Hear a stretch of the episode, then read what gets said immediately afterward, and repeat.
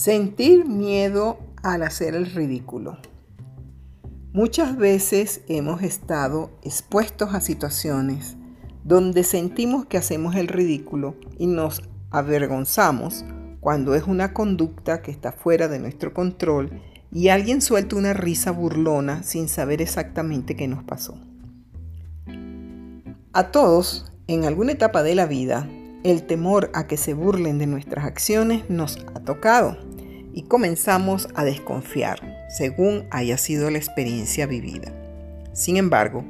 cuando este miedo se hace intenso, se convierte en un trastorno que se llama gelotofobia, que de acuerdo a la guía de consulta de diagnóstico de los trastornos de la salud mental DSM5, consiste en un miedo exagerado a la burla en el cual la persona puede desarrollar altos niveles de ansiedad. Una de las etapas donde este trastorno tiende a manifestarse es en la niñez y en la adolescencia, donde los juegos, así como el desconocimiento de la afectación que tiene la burla ante hechos cometidos por ingenuidad en la respuesta o en el actuar, lesiona la autoestima y genera alejamiento, timidez, inseguridad, depresión, aunado a altos niveles de ansiedad con desequilibrios de la salud física. De allí que sea necesario revisar la forma en que tratamos a los niños, adolescentes y adultos, tanto en casa, en la escuela, como en el ámbito laboral y reuniones sociales, pues cada cual tiene una historia de vida que desconocemos. Por tanto, la imprudencia en comentarios o sarcasmo hace que se disparen estresores causando daños a la salud emocional y mental.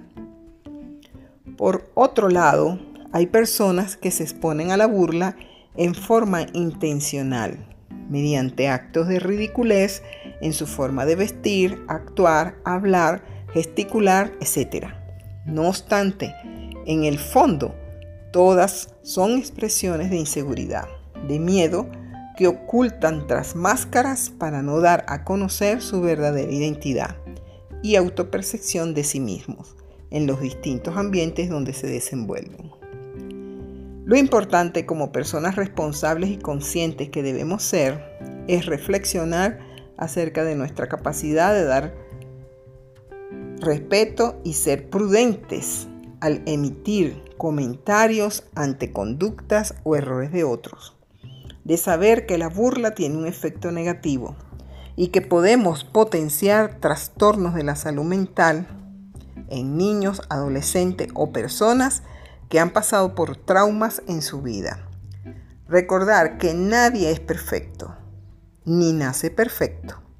y que la madurez de nuestros juicios y buena voluntad nos harán ver como seres humanos conscientes para comprender y ayudar aún en momentos en que sabemos que lo que sucede está fuera de los cánones de la normalidad, sin reírse ni burlarse del otro en forma innecesaria. Así seremos más inteligentes socialmente. La prudencia y la inteligencia social son características para ser justos, adecuados y reconocer que también podemos caer en errores y burlas que nos harán sentir mal. Les saluda la psicólogo Adriana Salazar.